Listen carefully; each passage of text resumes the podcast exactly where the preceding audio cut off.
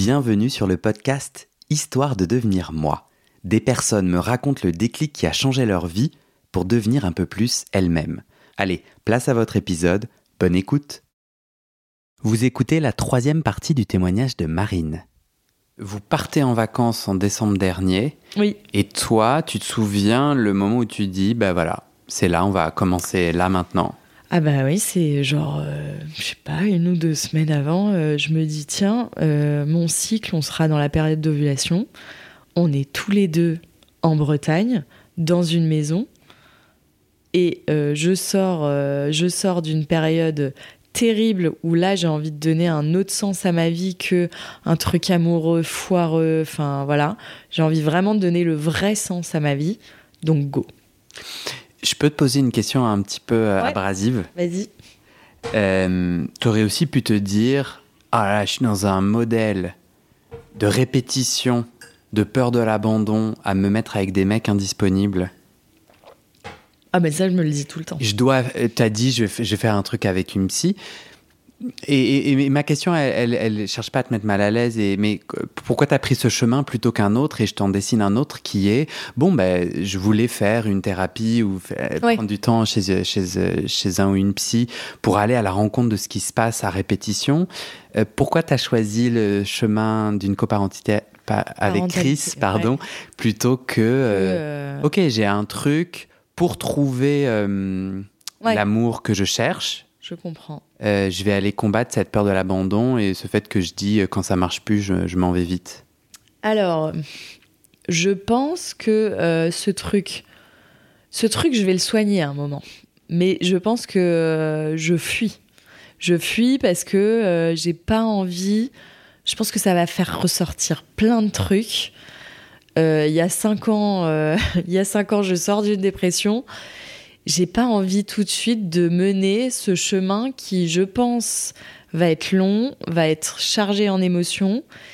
Et je me dis aussi, peut-être à tort, mais je me dis que là, je peux plus tomber sur pire. Que tu vois, je, suis allée au bout. En fait, je me dis que j'ai toujours choisi des relations compliquées, mais aussi euh, des mecs qui ressemblait finalement à mon père. Et là, je l'ai pleinement réalisé et je suis allée au bout de ce modèle-là. Et le fait d'être tombée au plus bas, bah, je me dis en fait, je ne peux. Euh, ça y est, la vie m'a appris cette page-là. Je peux la tourner et je pense que le reste ne peut être que meilleur, plus beau et, que j'ai appris. C'est bon. Hmm. Donc, soit je vais faire le, je vais faire cette thérapie un jour parce que je vais voir que finalement j'ai pas appris de leçon et qu'il me faut vraiment une thérapie. soit, euh, soit et j'espère que c'est cette page qui va être euh, la bonne. Soit, ça y est, je sais reconnaître, je sais ce qui va pas. J'ai, eu dix ans euh, d'expérience amoureuse qui m'ont montré il fallait que je m'en prenne des murs pour comprendre. Les murs sont pris, j'ai compris, et ben ça y est, je peux, je peux aller vers du mieux. Hmm. Donc je suis là-dedans. Et... Mais en décidant du coup de faire coparentalité avec Chris, tu fermes la porte pour le moment. Enfin, tu vois, à, oui. à, une histoire d'amour. C'est peut-être un peu réducteur, mais là euh, j'imagine que tu as. Euh, tu vois, t'es enceinte, euh, et puis après tu vas avoir un nouveau bébé. Ah bah la porte se ferme en même temps naturellement avec ton corps. Hein, mhm. C'est-à-dire que les gens qui te voient enceinte, bah, ils se disent euh, t'es en couple. Bien sûr. Et, euh, et c'est drôle parce que dans un bar euh, récemment, je vois un mec qui me dit ah félicitations, c'est un garçon, une fille, machin, bref. Et, et à la fin, il me dit moi, je suis célibataire, je suis tout seul. Je dis ah non mais t'inquiète en fait, il y a d'autres options pour avoir des. Il me disait, je suis célibataire, j'ai pas d'enfant et je pense que j'en aurais pas parce que j'ai 44 ans. Alors que pour un mec, tu peux faire quand tu veux. Je dis, ah, mais ne t'en fais pas. Moi aussi, je suis célibataire, je suis enceinte de mon meilleur ami. Il y a plein de modèles et plein de possibilités. Et là, le mec s'est reculé avec son verre au bas. Il a dit, mais quoi? Et j'ai dit, mais oui pense à d'autres choses et tout. Il me dit, mais c'est incroyable. Je dis, mais non, c'est pas si incroyable. En fait, arrête de dire, euh, arrête de dire, il y a un schéma, il faut que je suive ce truc-là et tout. Et juste, euh, vis autrement. Hmm. Et, euh, Il t'a plu? Non. Ah, non, ouais, ça aurait été, ça aurait été bien. Mais du coup, ils ont cette image. Bah, t'es enceinte, t'es en Mhm. couple, ce que je comprends. Euh, J'ai désacralisé en une seconde le truc. Et euh, mais en vrai, cette grossesse, elle arrive au bon moment parce que Mhm. j'ai plus envie pour l'instant de penser euh, à l'amour vu ce. euh, Enfin, là, j'ai j'ai tourné une page Ouais. et je veux pouvoir guérir de cette page. Euh, je veux pouvoir me focaliser sur autre chose. Je suis devenue beaucoup plus sereine. Je rentre chez moi, j'ai pas d'angoisse, j'ai pas de tristesse, j'ai pas euh, l'attente d'un texto ou d'un appel ou le truc qui te met mal. Hmm. Je suis bien et je suis ancrée, euh, alignée avec moi. Je suis dans ma grossesse Hmm. et dans cette, ce, ce projet enfant qui m'apportera tout l'amour dont j'ai besoin euh, et à qui je vais pouvoir donner aussi tout l'amour que j'ai finalement. Donc on verra plus tard. C'est ça. Et la, la porte, elle peut, la page, elle peut se réouvrir plus tard. Mais je pense que ça va être beaucoup plus facile pour moi que pour Chris. Tu vois, par exemple, de d'ouvrir une page amoureuse. Parce que euh, schéma euh, hétéro, bah tu, à mon âge, tu vas rencontrer euh, des gens qui ont pu Mhm. se séparer, qui ont des enfants, enfin, qui seront dans la même situation que moi. Hmm. Alors que dans un environnement gay, bah, des gens qui ont des enfants, c'est pas si commun. Ça commence à. Et, euh, et d'amener un enfant dans cet environnement, dans le, le couple gay, Mhm. bah, je pense que ça va être beaucoup plus compliqué. De faire accepter à l'autre, euh, bon, bah, potentiellement, tu as, un enfant qui sera dans l'environnement, euh, tu vas potentiellement jouer un rôle. Le rôle que tu veux, hein, d'ailleurs. Mais euh, je Oui. pense que ce sera plus compliqué. Ouais, le chemin est plus nouveau. Oui. Quand tu, on est en décembre. Ouais. On dit banco, je vais ovuler, c'est comme ça qu'on dit. Ouais. Merci.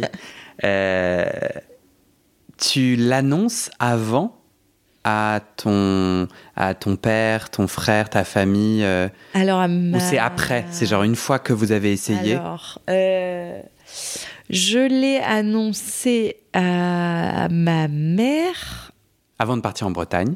avant de partir en Bretagne. En fait, à une partie de ma famille, parce que j'ai eu l'opportunité. L'autre partie, non, pas forcément. Mais sans raison, euh, sans raison particulière. Et je l'ai annoncé à quelques potes euh, comme ça. Ah tiens, euh, je vais tenter, je vais tenter le truc. Et de toute façon, pour moi, très clairement, c'était de la mise en place de process. C'est horrible de dire ça, mais c'était un test. T'es gestionnaire de projet ou dans ton ouais. métier, ouais.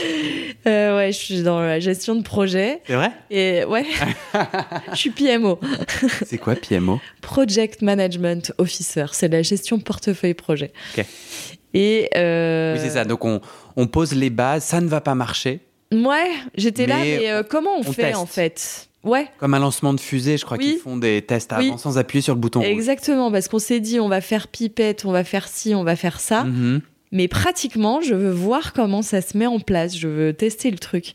Avant que tu sois enceinte, euh, quand tu parlais de ce projet dans ton Mm. entourage, tu as plutôt eu du soutien, tu as plutôt eu... euh, comment alors, Quel a été le retour? Euh, alors, j'ai plutôt eu de la bienveillance et du soutien. Dans mon entourage familial, il n'y a qu'une seule personne qui a euh, mal réagi. On va dire mal, mais c'est un peu, euh, c'est un peu marseillais ce que je suis en train de dire. Tu es Euh, marseillaise non, pas du tout. D'accord. C'est euh, mon père. Donc je me souviens très bien. On était, euh, on va déjeuner avec mon père et mon petit frère. Donc choc des générations. hein. Mon père euh, né en 49 et mon petit frère né en 98. Et je leur dis comme ça à table, euh, je dois vous annoncer que euh, bon bah voilà, Chris c'est mon plan B. Je ferai un enfant avec lui et tout. Et là, mon petit frère a une phrase que je trouve géniale et que je n'oublierai jamais. Il m'a dit Waouh, t'es dans le turfu Et il trouvait ça génial. Et là, il y a mon père Attends, qui est ça veut dire quoi être dans le turfu? J'ai- dans le futur. Ah. Genre, t'as un modèle, mais euh, le modèle inimaginable à Mhm. cette époque-là. Mhm. Et il trouvait ça génial. Et, euh, et mon père à côté, il me dit Mais Marine, euh, t'es folle ou quoi? Un enfant, ça se fait par amour. Et là, je lui dis euh, Alors, et en plus, j'étais persuadée que mon père allait comprendre. Parce que c'était tellement le chaos dans sa vie, dans sa vie avec quand tu te maries trois fois avec quatre femmes différentes. enfin, du coup, avec trois femmes différentes et que tu as eu je sais pas combien d'autres femmes où tu t'es pas marié, que tu as quatre enfants avec trois mères différentes, pour moi, c'était synonyme de bon, bah, je tolère tous les modèles. Hmm. Et du coup, j'ai été hyper surprise de sa réaction et je lui ai dit mais euh, en fait euh, papa euh, tu te fous un peu de ma gueule parce que moi tu t'es séparé de ma mère, j'avais six mois. À quel moment tu m'as fait par amour? Mm. Enfin euh, et, je lui ai dit mais sors de je lui ai dit t'as vu ta vie, t'as as vu le nombre de femmes que t'as eu. On peut quand même se poser la question de savoir si euh, si c'est le bon modèle euh, et si t'es la bonne personne pour euh, me challenger à ce niveau-là quoi. Il a répondu quoi? Ce genre de Il conversation, essayé, ça, marche, ça euh, marche rarement. Ah, ça marche rarement, mais euh, si t'es dans le jugement, je vais être dans le jugement. Et pour le coup, j'avais quand même beaucoup de billes. Euh, ben, il savait pas trop quoi répondre. Il m'a dit, mais si, euh, j'ai fait par amour, ça n'a aucun rapport. Euh, je dis, bah si, quand même, tu peux pas challenger le modèle. Je dis, moi, en vrai, il y aura un papa, une maman. Il se fera par amour, mais un amour différent qu'un amour amoureux. Hmm. Euh, et cet enfant sera aimé et enfin je vois pas où est le problème en fait. Et à la fin de la conversation, il me dit de toute façon, tu feras ce que tu veux. Je lui dis ah bah ça je te confirme. Il me dit bah ah bah voilà. Donc ça s'est terminé comme ça, mais de base il n'était pas. euh, Ouais. Après, je me mets à la place d'un père. Je pense que c'est pas ce que tu imagines pour ta fille. Ce que tu imagines, ça va être, surtout quand elle est hétéro, tu trouves un mec, tu vas euh, être tombée amoureuse, avoir un beau mariage ou un bon truc. Bon, euh, ici, il a divorcé trois fois quand même, donc le mariage, on met de côté, mais ça va être construit dans ce cadre-là. Bon, si c'est pas le cas, euh, c'est pas grave. Et tant que je suis heureuse, en vrai, la vraie question à se poser, c'est euh, est-ce que tu es heureuse de faire ce choix? Est-ce que tu es alignée avec toi Si Mhm. tu l'es, mais fonce quoi. Et tu l'étais. Et je l'étais, mais totalement. Et c'est pour ça qu'il m'a dit, il me connaît. Si mon- moi j'annonce un truc, contrairement à, à Chris notamment, si j'annonce un truc, c'est que vraiment je vais aller au bout du truc. C'était un peu un tir gratuit, là. Ah ouais, bah oui. Oui, parce qu'on a eu un petit différent table à langer, donc c'est un petit. euh, C'est quoi le problème avec la table à langer? Il fallait qu'il la monte. Il m'a, il m'a annoncé qu'il allait la monter euh, le lundi. Le lundi, il a tout fait pour éviter de monter la table à langer. Il me dit mais ça peut bien attendre le mardi, le mercredi. Je lui dis non. Tu t'es engagé à la monter le lundi. Tu le fais. Tu le fais. Et là-dessus, on est en profond désaccord parce qu'il peut annoncer des trucs, mais se dire c'est pas grave si c'est pas respecté. Et moi, je pars du principe que si je dis un truc, je vais au bout du truc. Ouais. Et pourquoi c'est pas toi qui l'as monté? Parce que euh, grossesse et que c'est des planches à soulever et machin euh, et que c'est un peu plus compliqué. Mais ce jour-là, euh, je lui ai dit Chris, tu ne le fais pas parce que j'allais le faire le week-end et il m'avait dit. Il m'avait dit non, ne le fais pas, je le ferai lundi. Je dis ok, je reste tranquille ce week-end et tu le feras lundi. Mais je comptais le faire le week-end et du coup quand il m'a dit qu'il le ferait pas lundi, je dis tu me rends chèvre en fait euh, parce que moi je l'aurais fait ce week-end enceinte ou pas et du coup je suis revenue à la maison, j'ai dit ok, tu la veux pas la monter? C'est moi qui vais la monter. Ouais. Et là, il a culpabilisé de me voir avec mon gros ventre prendre les trucs. Il me dit Bon, tu touches à rien, je vais le faire. Je dis Bah, très bien, fais-le maintenant. Elle est montée? Elle est montée. Victoire. Oui, il te dira qu'elle ne sert à rien à monter maintenant et que ça aurait pu attendre après les vacances, mais victoire. Mais victoire pour toi, en tout cas. Mm, mm.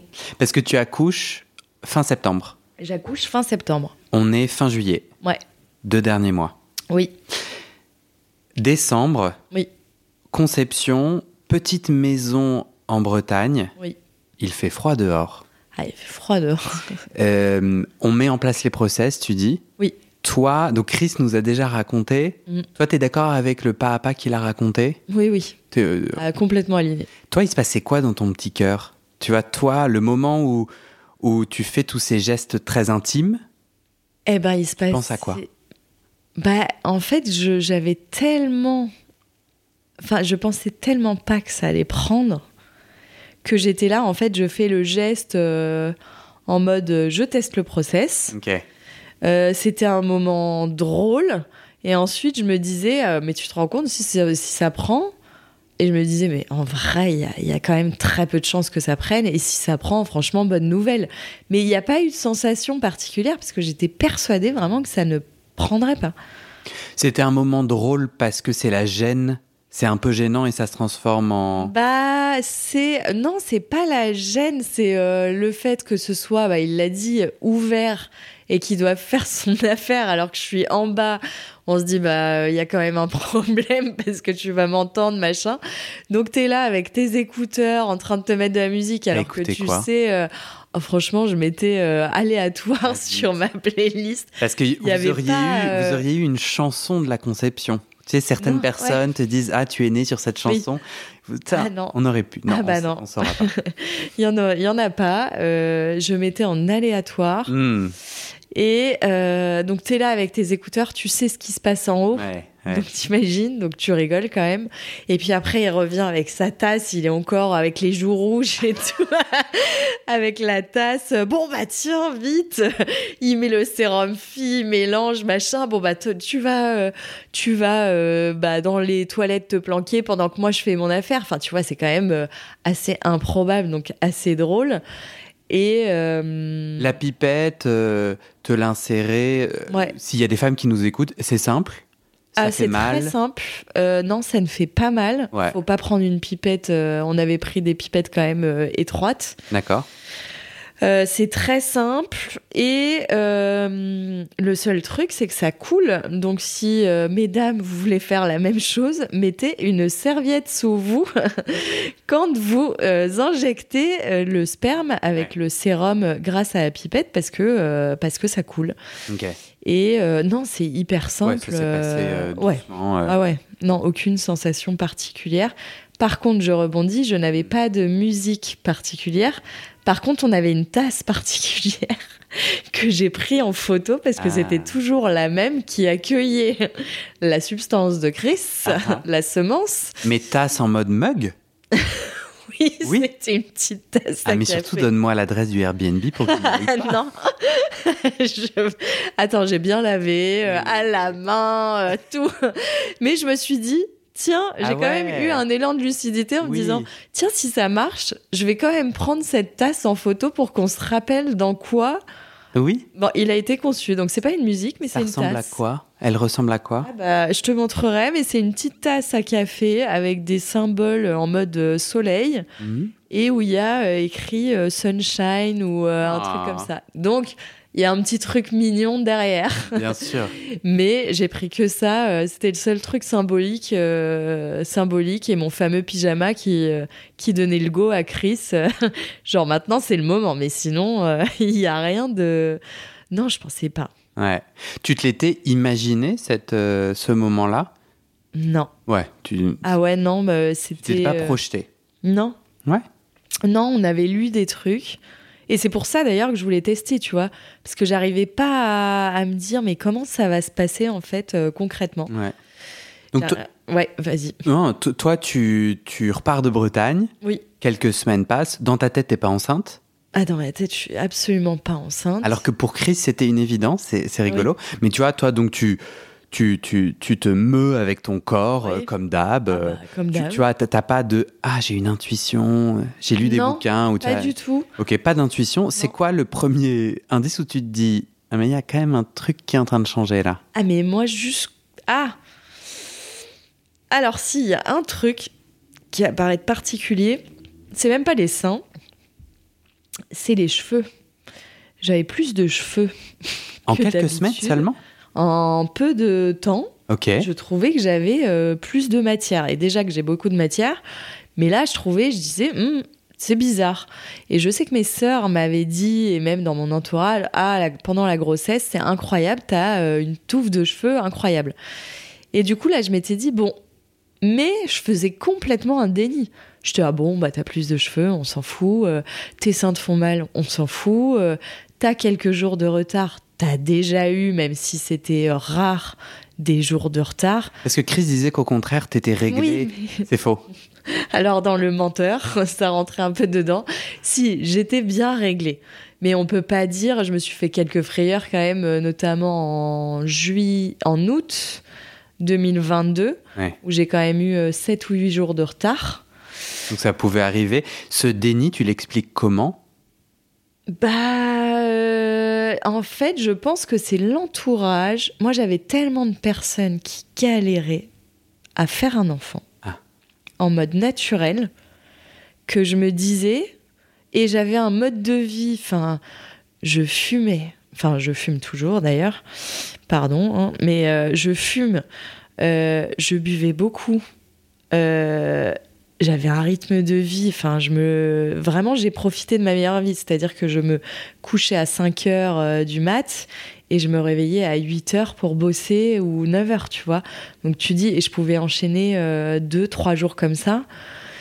Donc un rythme de vie pendant la dernière année pas au top du top, plus de 35 ans, les gens galèrent même à 30 ans autour de moi.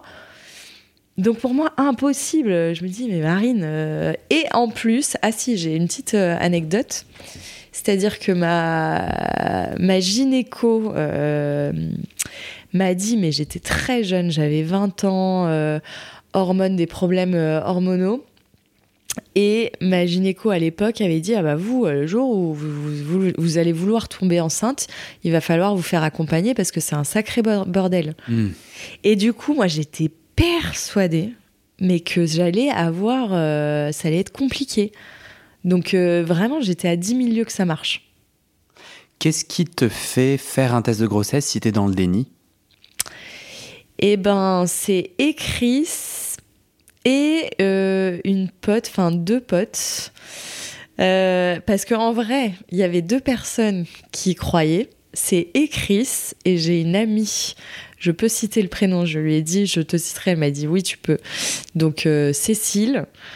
Euh, qui me disait tu mets bien les jambes en l'air quand au moment de la conception tu fais ci tu fais ça machin et tout elle me dit je suis persuadée Marine que ça va prendre du premier coup je dis mais n'importe quoi elle dit je suis sûre qui est cette Cécile elle, est sage-femme ou comment Pas du tout. Sa certitude s'assoit où comment C'est le feeling. Le feeling. Ah, le feeling. Elle est voyante, médium. Non, non. bah écoute, elle me elle dit. Est PMO, elle, est, elle est chef de projet. Non. Non, elle est, euh, elle est. Elle le sent quoi. C'est ta pote. Elle le sent. Hmm. Elle me dit, je, je, suis persuadée que ça va arriver, je ne sais pas pourquoi, mais je te le dis. Elle te conseille parce qu'elle-même a eu des enfants ou a... Comment? Euh, Elle a un entourage euh, qui est dans le médical, qui pouvait nous avoir des seringues, qui pouvait avoir euh, enfin des choses. Et donc elle demandait, elle trouvait le projet incroyable. Elle connaissait Chris, elle l'adore. Hmm. Et, et, du coup, elle voulait aider dans la démarche. Hmm. Et elle a aussi des enfants, donc elle son savoir là-dessus, bah, elle, euh, elle me le donnait. Et j'étais ravie. Mais euh, il y avait elle qui croyait, mais dès le début. Donc les deux te, font un texto. Euh, alors c'est le jour J du, test. Alors les deux, Chris me dit alors, alors, alors, alors. Je dis non mais ça fait deux jours, ça va, il n'y a rien de grave. J'ai déjà eu deux jours de retard trois jours, bon, ça va. Et j'ai une autre pote avec qui, euh, chez qui on est allé d'ailleurs en Bretagne euh, fin décembre, Margot, qui euh, croyait en ce projet et tout, mais elle mesurait sur tomber enceinte du premier coup, qui me disait si ça marche, c'est génial. Et elle me disait, quand même, cette autre pote, elle me dit, mais t'as des jours de retard, fais le test de grossesse. Je lui dis oui, oui, je vais le faire, mais ça fait un jour, deux jours. Elle se renseignait tous les jours. Et, euh, et cette pote-là vient dormir chez moi parce qu'elle habite en Bretagne. Notre entreprise est à Boulogne et elle vient faire des allers-retours. Euh, elle vient faire des allers-retours. Donc quand elle vient euh, sur Boulogne, elle vient dormir chez moi. Et elle me dit bon, t'as quatre jours de retard. Je veux pas que tu fasses le test toute seule. Je viens chez toi ce soir-là. Viens euh, je fais le test avec toi, comme ça tu le fais à ce moment-là, et t'es pas toute seule s'il est positif. Ou négatif, d'ailleurs. Je dis ok, moi je voyais pas trop l'intérêt. Ouais. Pas Margot. Ah bah hyper sympa Margot. Donc Cécile n'est pas là. Cécile n'est pas là. le- Cécile n'est pas là, mais elle est à distance, elle est en train de bosser, en train de servir des gens dans Mhm. un bar. Et euh, Dès qu'elle peut, elle envoie un texto. euh, voilà. Et, euh, et en fait, euh, Margot, donc je fais mon truc, euh, je fais mon truc, on est chez moi, j'attends et tout. J'ai même pas lu les instructions, je sais même pas ce que ça veut dire, les bars, les pas bars. C'était mon premier. euh, Bon, bref. Et là, il y a les deux bars euh, en mode direct et je dis mais ça veut dire quoi? Elle me dit bah ma poule, en fait t'es enceinte. Je dis mais mais non, c'est pas possible. Elle me dit mais si, je te jure, t'es enceinte. Donc là, j'envoie la fameuse photo à Chris. Et mais même moi, dans ma tête, ça a pas fait. euh, Je dis mais non, c'est pas possible. Il faut en faire un deuxième parce que euh, c'est pas possible. C'est erroné.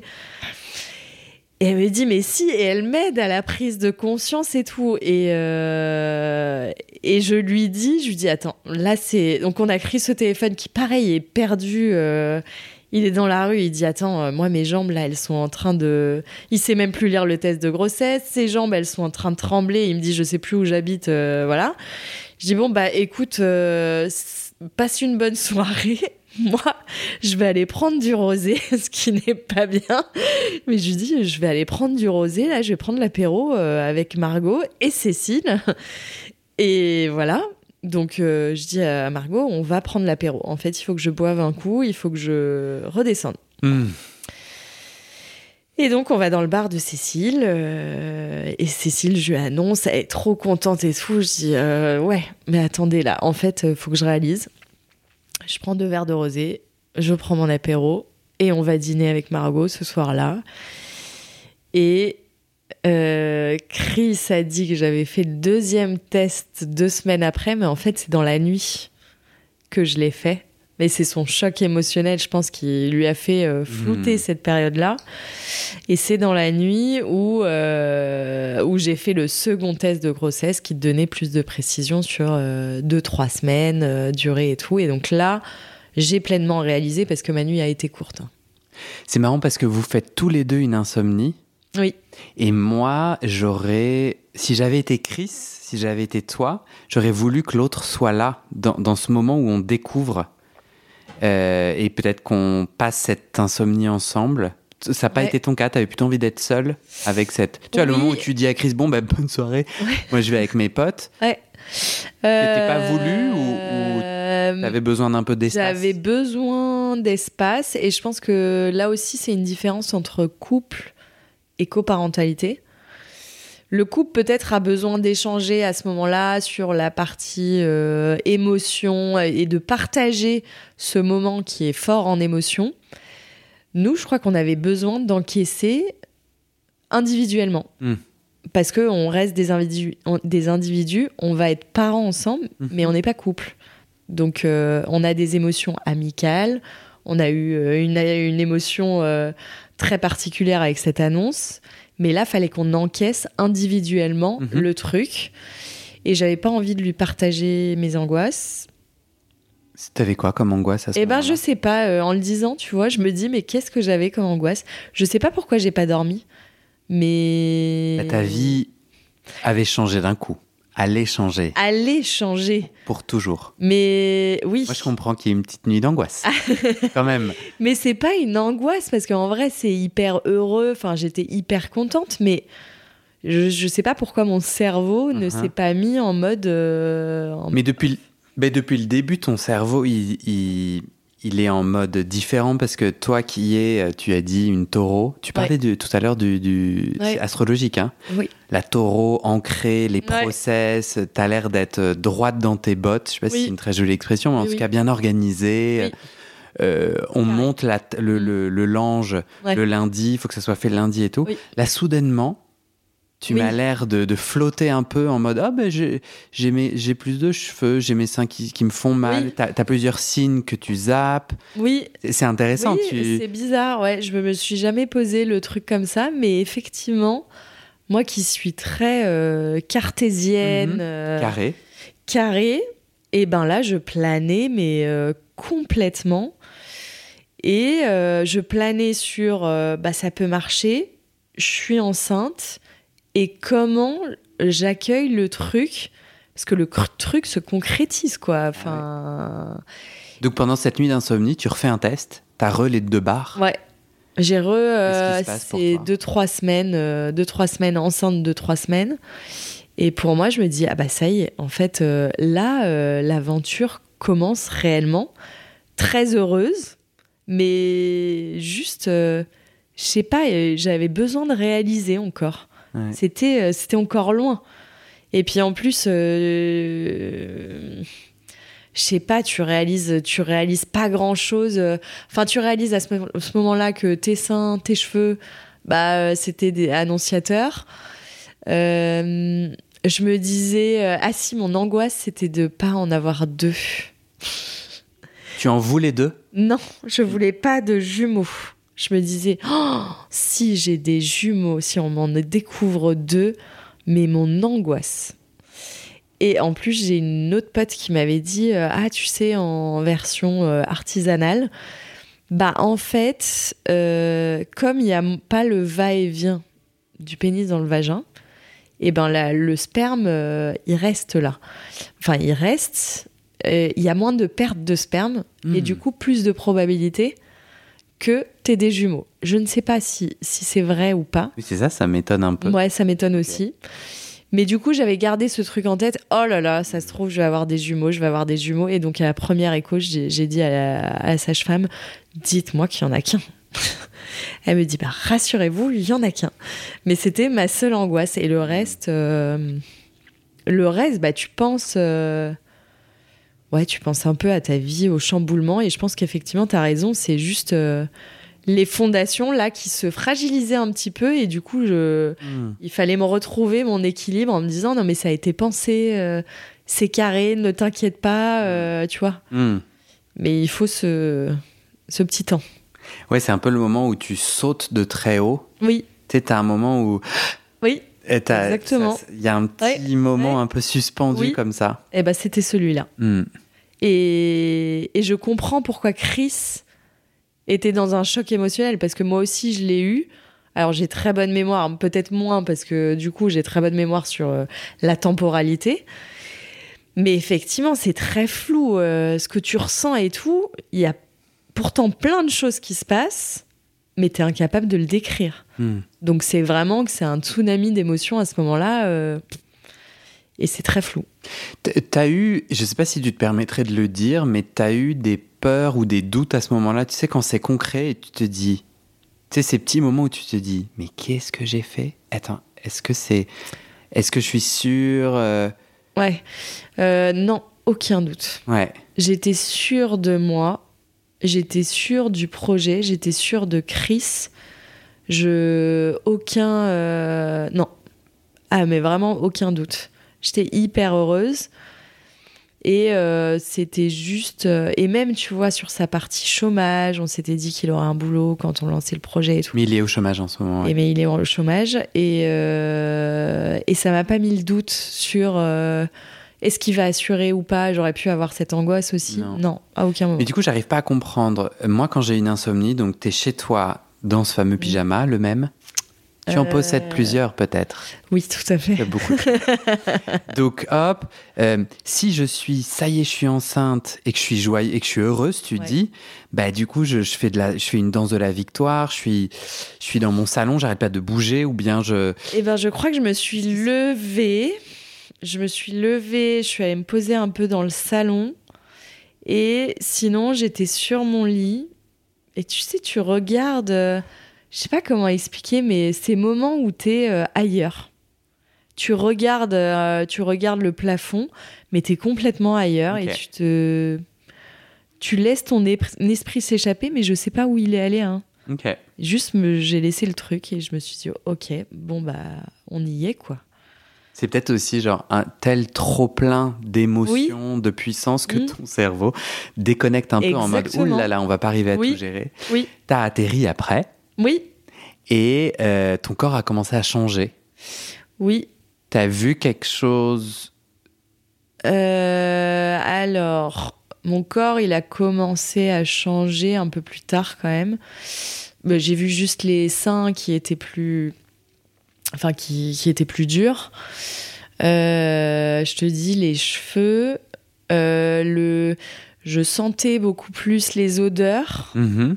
J'ai pas eu nausée, j'ai eu beaucoup de chance. Et j'ai eu beaucoup de fatigue. Très fatiguée. Mais sinon, pour le reste, euh, rien de particulier. Dans l'annonce de ta grossesse, parce que c'est une chose de dire, parce que tu avais dit à tout le monde, euh, mon plan B, euh, j'y vais, je le fais.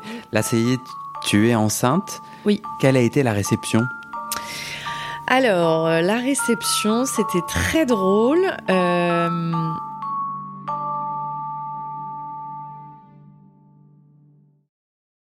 Et c'est la fin de cet épisode. Vérifiez dès maintenant si la suite est déjà publiée. Sinon, vous pouvez vous abonner à ce podcast sur votre plateforme d'écoute pour être alerté dès la sortie des nouveaux épisodes. Et si vous aimez les témoignages intimes comme celui que vous venez d'écouter, j'ai deux autres podcasts qui pourraient bien vous plaire. Je vous les présente. Ma dernière séance de psychanalyse. Ça, c'est un podcast dans lequel des gens me racontent leur dernière séance sur le divan et comment la psychanalyse les a aidés ou pas. Et d'ailleurs, c'est avec ce podcast que j'ai gagné le prix du meilleur podcast de conversation en 2022. Comment devenir sexuellement épanoui? Ça, c'est un podcast dans lequel des hommes, gays, bi ou queer, racontent leur chemin de sexualité et comment ils tentent de s'épanouir face aux normes. Alors pour écouter ces podcasts, vous pouvez tout simplement taper les titres dans la barre de recherche de votre plateforme d'écoute. Mais je vous mets aussi dans le descriptif de cet épisode les liens pour écouter ces podcasts et les liens de mes réseaux sociaux pour découvrir les coulisses de mon aventure de podcasteur et aussi la page de dons pour soutenir mon travail et mes podcasts. En tout cas, n'hésitez pas à m'envoyer vos retours et vos réactions à guillaumefedepodcast.gmail.com ou sur mes réseaux sociaux. Ça me motive énormément de savoir que ces histoires naviguent et résonnent, ou pas d'ailleurs. Allez, merci pour votre écoute et à très bientôt dans vos oreilles.